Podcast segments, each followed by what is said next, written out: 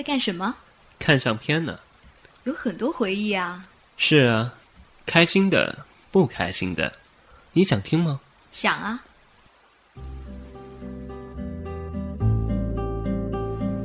总有很多故事值得铭记。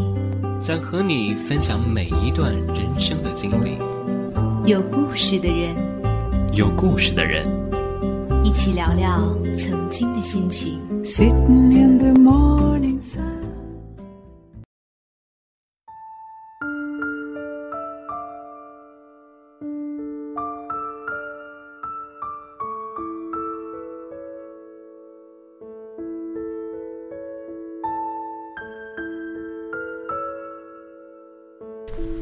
听众朋友们，下午好，欢迎收听北京大学燕园之声广播台，这里是有故事的人，我是主播小迪，我是主播林娜。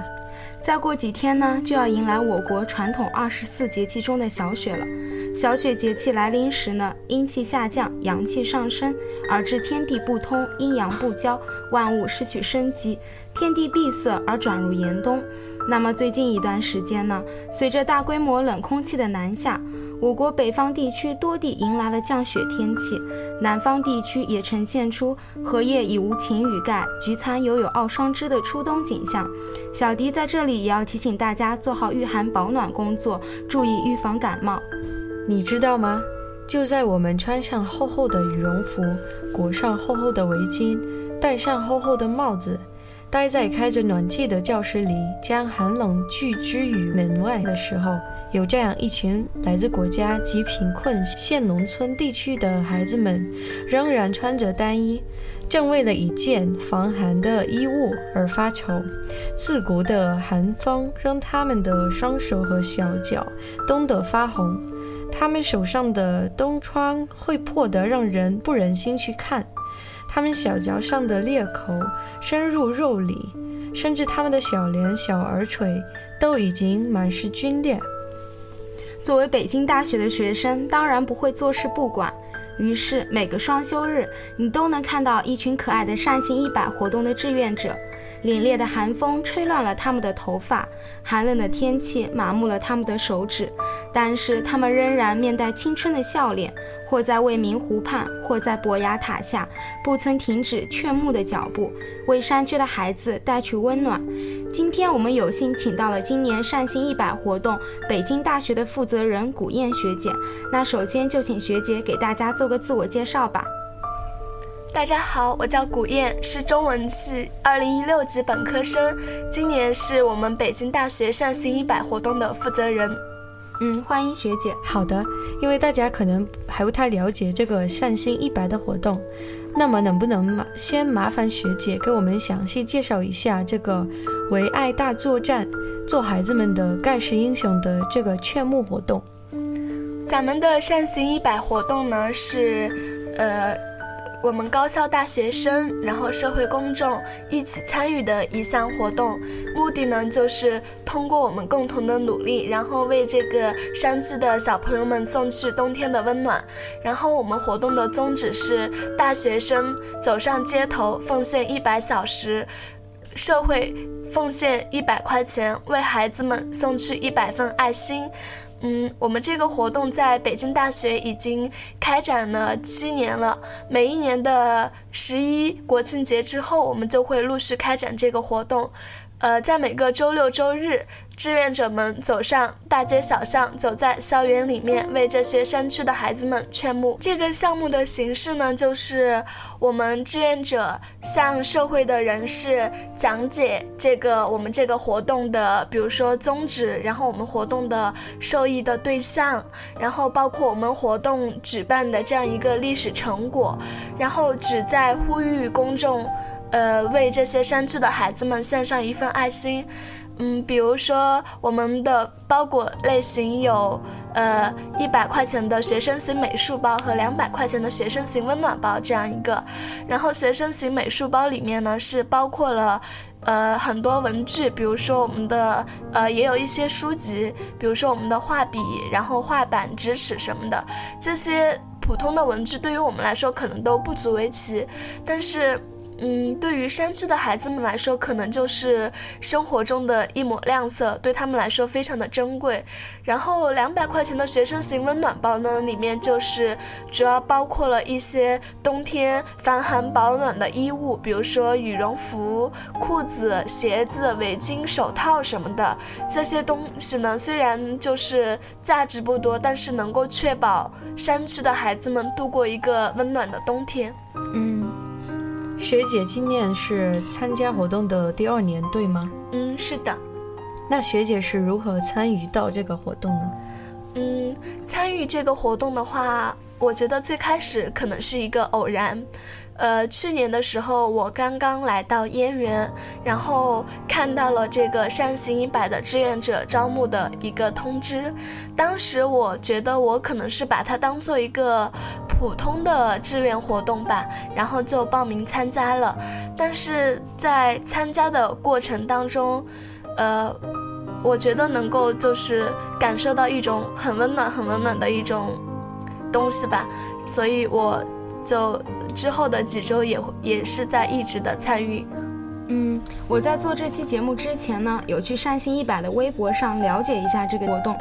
我看到一些志愿者在分享心得时，提到了自己在劝募的过程中遇到了一些质疑和冷言冷语，比如说被城管赶、被路人认为是骗子之类的。那么学姐有遇到过类似的情况吗？嗯，当然遇到过，而且。不是偶尔一次遇到，是几乎每天都会遇到这种情况。我觉得这个可能是很正常、很正常的一种现象吧。比如说，如果我走在路上，然后一群人过来向我劝募的话，我可能也会有这种心理。所以我就特别感谢那种能够在寒风中停下来听我们讲解，并且就是，呃，还给我们还为孩子们捐赠的这样一些爱心人士，嗯。参就是这个活动，其实被路人认为是骗子，或者是被城管赶，这是一个很大的困难。但是有困难也有动力嘛。我觉得给我最大的动力就是这些山区的孩子们，你只要想想一想，就是他们还在翘首以待，然后可能对他们来说，这一百块钱比。比对于我们来说，一千块钱的意义还要重大。你就只要这样想着，就会有一种，呃，有一种动力去继续做这个事情吧。嗯，嗯，通过学姐的介绍，了解到当志愿者真的不是简简单单的凭借一时冲动就能做好的，真的非常辛苦的一件事情。学姐真的很棒。那么，相较于寒冷的天气、凛冽的北风，可能这种误解对志愿者来说是更大的困难。嗯，当志愿者是一件如此艰难的事情，因为我了解到学姐去年是从头到尾完整的参加了这个活动。那么，是什么支持学姐一直坚持做下去的呢？嗯，我觉得坚使我坚持做下去的就一个词：温暖。这个活动，我觉得不仅是。温暖山区的孩子们，更是温暖了我自己。呃，怎么说呢？去年我也是第一次、第一天参加这个活动，然后呢，嗯，当然也会遇到我们上面说的被路人认为是骗子，然后也被城管赶。但是，嗯，我在劝募的过程中就有很多爱心人士啊，他对于我们北京大学同学的这种活动，表示非常非常。高度的赞许，嗯，比如说，我记得去年有一位先生，他是带着他女女儿来北京，然后，嗯，我当时也是走上前去为他讲解我们这个活动的详情，然后他，嗯，最后的时候就给我们，呃，就给这个孩子们捐赠了嘛，然后，但是令我想不到的是，都这个事情就是我们劝募都已经结束好几天了，嗯，然后呢，他通过这个负责人。联系到我，然后他就跟我说：“他说，嗯，你们做这个活动对我的触动非常大。他说我女儿，嗯，每次来北京住宾馆吃大餐，但是这个活动让他意识到，世界上还有那么多和他一样的小朋友吃不饱穿不暖，而我们北京大学的学生正在为他们的吃饱穿暖而奔走忙碌。我觉得就是当时听到这个话的时候。”就特别的感动，你就会觉得付出的一切都很值得。当然，就是在后面的连续几周的过程中，每一周都会有这种情况。嗯，包括像我们今年，我也遇到了很多这种情况，就是当别人对你对你的活对你的行动表示赞许，并且对你表示一种敬佩的敬佩的时候，你就会觉得啊，一切都值得的。在我看来，当你决定了要成为一名志愿者，就注定会遇到委屈、沮丧、困惑，甚至是质疑，但也能体会到喜悦、满足、成就感。那么学姐在做这个活动的时候，肯定是收获了很多。你可以和我们分享一下吗？嗯嗯，收获的确实有很多。第一个就是我刚才说的，呃，爱心人士对我们行动的这样一个赞许。然后第二个呢，我觉得更大的收获是来自于这些孩子们。我在去年参与了这个活动之后，然后收到有很多孩子们给我写的感谢信。然后我也给他们回信，所以就这样保持了一个呃书信的往来。然后每一次呢，我觉得就是他们会在信中跟我分享他们呃的日常生活，然后最近发生了什么事儿。但是每一次都会提到，就是我。我我给他们劝募的这一百块钱的美术包或者两百块钱的温暖包，对于他们的生活就是起到了怎样的一个改变作用？然后我就觉得，这虽然就是对于我们来说就是举手之劳吧，但是予人玫瑰手有余香，我觉得就是这样一个嗯，这样一种心灵的温暖，能够让我一直坚持做下去。嗯，好的，谢谢学姐的分享。那么到现在为止，今年的活动应该是已经做了第三期了，对吧？那么咱们现在北京大学的成绩是什么样的一个情况呢？嗯。呃，上行一百，在今年，呃，我们北京大学开展了三个星期，然后呢，目前是有四十多位志愿者的参与，已经为山区的孩子们募得善款四万两千多块钱，然后，呃，让我特别感动的就是我们很多志愿者同学，他们，呃，是从头到尾，然后。也是从第一周，然后参加到第三周的这样一个情况。然后目前我们北京大学志愿者的成绩都非常的高，每一个人基本上都能够募到一千元以上，这是一个非常，呃非常感动的地方吧。嗯，成绩可以说是非常非常的好了。我觉得我们北京大学之所以能够取得这么优秀的成绩，一方面可能与北京大学的客观条件，比如说周末会有大批的游客来学校参观这类客观的原因之外，最最重要的是像学姐这样优秀努力的志愿者在坚持着。嗯，我在公益未来的微信公众号上看到了一篇介绍一位公益未来的老前辈朱超的文章，在文章中朱超说道。公益未来让他变成更好的自己。如今的他加入了中国扶贫基金会，因为参与善行一百活动，让他变得自信、勇敢。与基金会结缘，他表示愿意坚定地走下去。他说：“我想不出自己从什么时候开始改变，但是我喜欢现在的自己。”是的，善行一百可能会带来很多挑战和委屈，但是善行一百能给你带来很多温暖。据我了解到的最新消息，新学期第一批爱心包裹美术包已经送到小朋友的手里，温暖包也即将发车运往山区小学。孩子们接到包裹很是开心，特地委托公益未来对每周辛苦募捐的志愿者哥哥姐姐送来感谢和祝福。大学生哥哥姐姐们，秋姑娘已经到来，我们这里天气开始变了。老师告诉我们，现在全国很多大学生哥哥姐姐们冒着寒冷的天气，去大街上找爱心人士们给我们捐赠爱心包裹呢。包裹里有羽绒服，有帽子，有围巾，有手套，还有袜子，穿上后。穿上之后好暖和，我梦想到在不久的升旗仪式上，我们就能收到那些包裹了。谢谢大学生哥哥姐姐，老师说你们是无私的志愿者，不怕寒冷，不怕累。你们的善举给我们家里孩子带来了温暖。等我长大以后，也要像你帮助别人。听了小朋友的话，我想学姐现在心里应该特别感动吧？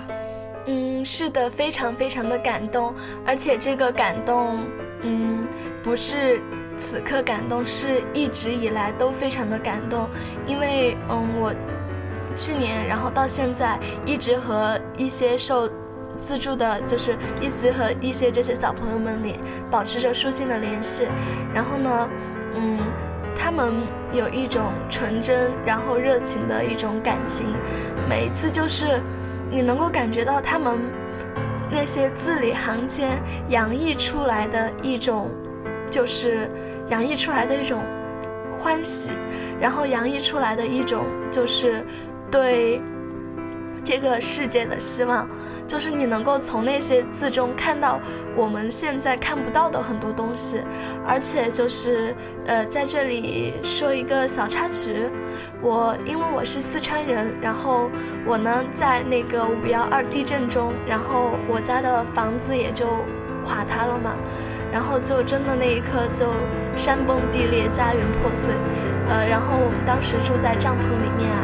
我也收到了这样一个爱心包裹，虽然就是我不知道它和我们这个呃扶贫基金会的这个项目是不是同一个，然后但是我确实收到了，我那个时候就特别能够感受到，就是这样一个小小的包裹，对于处于困境中的这种小孩子来说，是一种多么大的一个希望。所以，然后我也给就是给我捐赠的这个人回信，然后他也给我回信。我觉得就是现在看到这些孩子们，就像看到了当时的自己吧，所以就更有信心，然后也更有就是愿望去帮助他们，就像帮助他们就是在帮助曾经的自己一样，因为经历过，所以更懂得吧。嗯正是因为有了许许多多像学姐一样善良的人的努力，孩子们能够感受到温暖的冬天和幸福的童年。你们的行动也必将在这些幼小的心灵中埋下爱的种子，他们也会心存善念，希望有朝一日也能去帮助别人。这种善良的传递，可能是对志愿者们最大的激励和褒奖。自2017年善行一百温暖行动正式启动到目前。全国范围筹款总额已经达到一百六十二万九千块钱。也许一个人的力量很小，但是正是这点点滴滴的坚持，不知不觉就积累了很大的力量。那么说到这里，我们也希望更多的志愿者能够参与到这个活动中来，奉献出自己的爱心，让更多的孩子在这个寒冷的冬天里感受到温暖。那么学姐还有什么想说的吗？嗯，我在这里其实最想说的是，非常非常的感谢我们今年参与善心一百活动的志愿者们，因为我知道这个活动非常的辛苦，然后但是我们的志愿者同学们。都不怕辛苦，然后非常有信心，有时候还反过来就是鼓励我自己，也是因为他们的努力，所以我们的这个善心一百活动才能够呃得以顺利的开展，才能够取得这样好的一个成绩，所以我觉得非常非常的谢谢志愿者们，然后也希望呃我们更多的北京大学的同学们能够。参与到我们这样一个活动中来，让我们一起来为孩子们，呃，铸造一个温暖的冬天吧。这些年来，各种各样的公益机构失信的事件，使人们对公益事业的信任度急剧下滑，社会道德诚信衰退，公益活动的开展也越发困难。但是，我们不能因噎废食，因为社会上很多人还需要我们的帮助。善行一百募集到的不仅仅是爱心包裹，更是一种正能量的传递。我们希望人们的爱心就像洒下的一缕缕明媚的阳光，映出一片明媚的人间四月天。我们希望我们的努力就像一滴滴细雨，默默滋润着干裂的公益土地。善心一百期待您的参与，和我们一起为爱大作战。做孩子们的盖世英雄。今天的节目就到这里，感谢您的收听，我们下期再见。再见。